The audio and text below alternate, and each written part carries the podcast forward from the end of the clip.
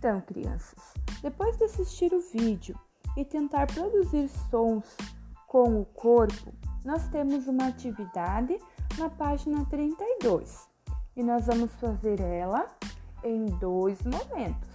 Então, agora, o primeiro momento desta atividade diz assim: marque um X nas partes do corpo que você e os colegas utilizaram para produzir sons. Bem, cada criança então vai realizar essa, esta atividade na sua casa, né? Com a ajuda de algum familiar. Então, agora, uh, por exemplo, se lá com a prof do vídeo eu aprendi a produzir o som, uh, eu vi que batendo palmas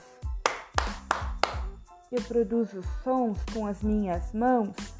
Então agora eu tenho que olhar ali naquele bonequinho do Dudu que está em branco e fazer um X nas duas mãozinhas. Se eu utilizei outra parte do corpo, né? Eu fui explorando e descobrindo sons com o corpo, eu vou marcando o X, tá bom? Em cima do bonequinho e depois pode pintar esse bonequinho bem bonito, tá bom? Essa é a primeira parte da atividade.